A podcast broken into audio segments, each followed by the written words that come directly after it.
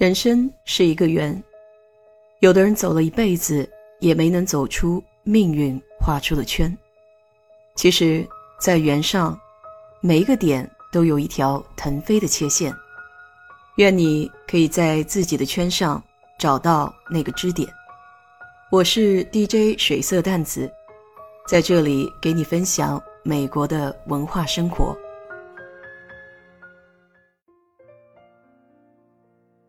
新年刚开始，本以为会有一些新的气象、新的风貌，结果呢，就出现了一些小小的麻烦。家里的猫咪不知道为什么，总在厨房的台面或者其他的桌面上找地方来标记自己的地盘。这每天早上，我就像得了神经质一样，用鼻子不停的在桌面上凑着闻。你还别说，猫尿的味道真的是非常非常的刺鼻。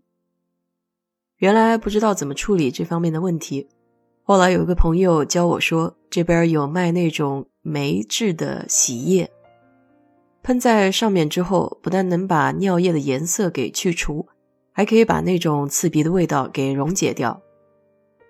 连续一个礼拜下来，见这个现状没有好转，我想还是去求助一下宠物医院。在网上发帖的时候，有人第一句话就问我：“这只猫有没有做过绝育？”一想，还真是没有。当年是觉得想抱着人道主义的精神，觉得绝育是不是有些残忍？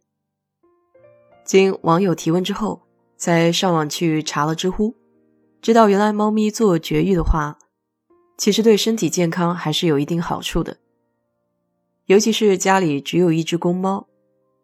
也不准备让它在传宗接代，那么绝育的话还是有必要的。说起这美国的宠物医院，其实大街小巷有很多，毕竟美国人也是非常喜爱宠物的，尤其在休斯顿这边，你能看到狗狗是多于猫咪的。连 Costco 这样的大超市，属于猫咪的柜台大概只有一栏，但是狗狗的柜台的话，最起码有四五栏，都是卖狗粮啊。狗玩具之类的。休斯顿这边的宠物医院大致可以分成两种，一种叫 clinic，第二种叫 hospital。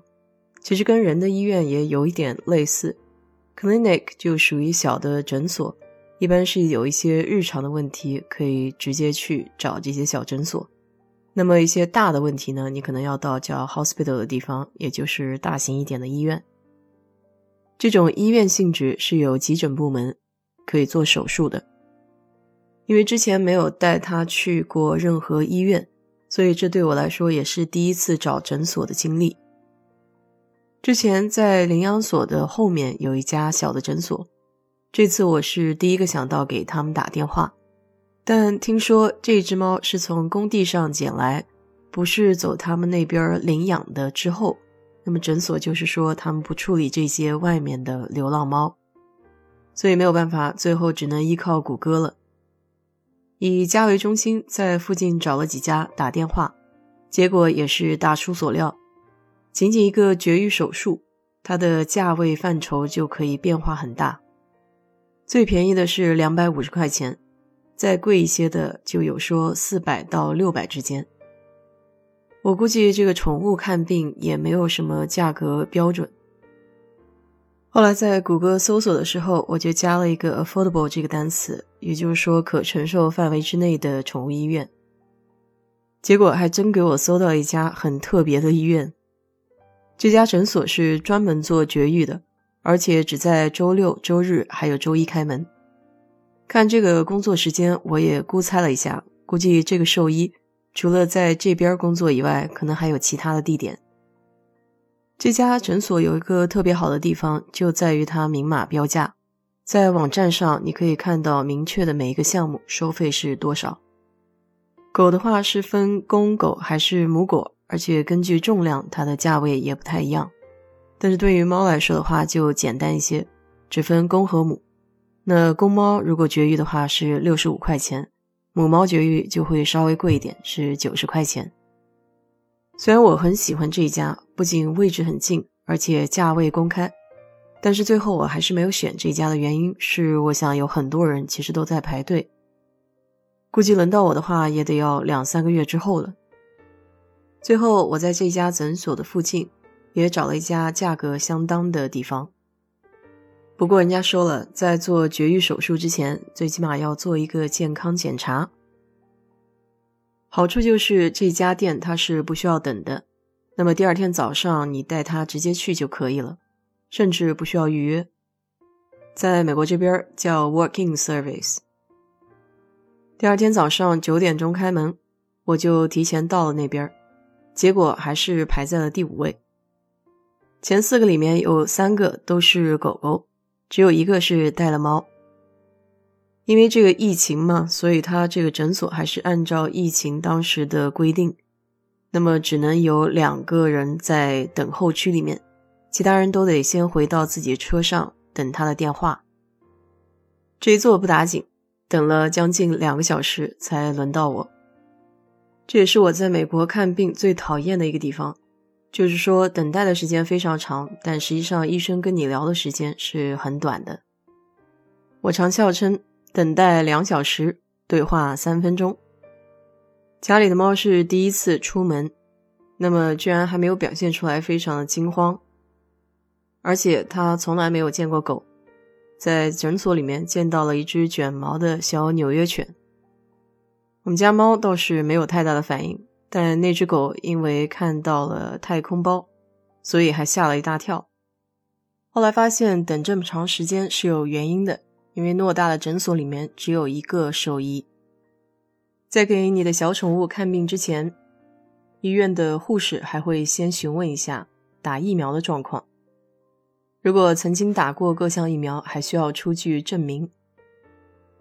医生给小猫看过之后，说它的心肺以及各项功能都很正常，那么就可以预约时间去做这个绝育的手术。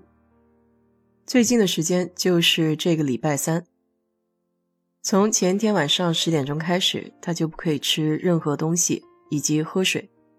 第二天一早七点钟就要把他送到诊所，然后到下午四点四点半的左右再去接他。不知道小家伙是不是心灵有感应，感觉是快要做手术了，所以这两天就特别的老实。这家诊所属于价廉物美的亲民系列，所以整个费用加起来的话不到一百二十块钱，算是可以承受的范围之内吧。唯一的缺点是等待的时间过长，不过总比那要排上两三个月的好很多。我看现在国内养宠物的人也非常多，那么我想宠物医院的话一定也十分普及。不知道这个行业在国内有没有相应的标准，收费合不合理？我自己毕竟很少去这一类的宠物医院，还是有一些传统的思维在这边儿。如果是一些小问题，不用去医院的话，尽量在家解决就好。不过小猫和小狗还是挺有共情能力的。时间长了，它也能感知主人是开心还是不高兴。难过的时候，它也会过来用头蹭蹭你。虽然说不了话，也做不了什么，但是陪伴在你的身边，似乎心里的安慰就多了一些。为了以防万一，在美国这边也有很多不同的宠物保险可供选择。上次我有一个朋友家里的猫是不小心吞了一团毛线。那么在那个毛线当中呢，正好有一根针，这种就属于非常紧急的意外情况了。送到宠物医院之后，要立马进行手术，但是当时他是没有买保险的。一场手术下来接近一万美金，最后是不得不把股票给卖掉，才腾出了这么多现金去付这个手术费。说起这宠物的保险呢，其实跟人的保险也有一些类似。可以说是品种五花八门，而这个保险的价格呢，也有很多因素的影响，比如说宠物的品类、宠物的年龄，还有目前的健康状况、过去的治疗史。每个月的月费跨度也比较大，有的只需要十块钱，有的呢就需要一百元以上。还有不少保险公司只会在保单开始后的一定时间内才接受索赔。一般是半个月，最长可以到一个月的时间。因此，要是有一些紧急的事件，你现买保险是来不及的。当然了，买不买保险呢，因人而异，这个只是每个人不同的选择而已，也就是一个以防万一的手段。好了，今天就给你聊到这里吧。如果你对这一期的话题感兴趣的话，欢迎在我的评论区留言，谢谢。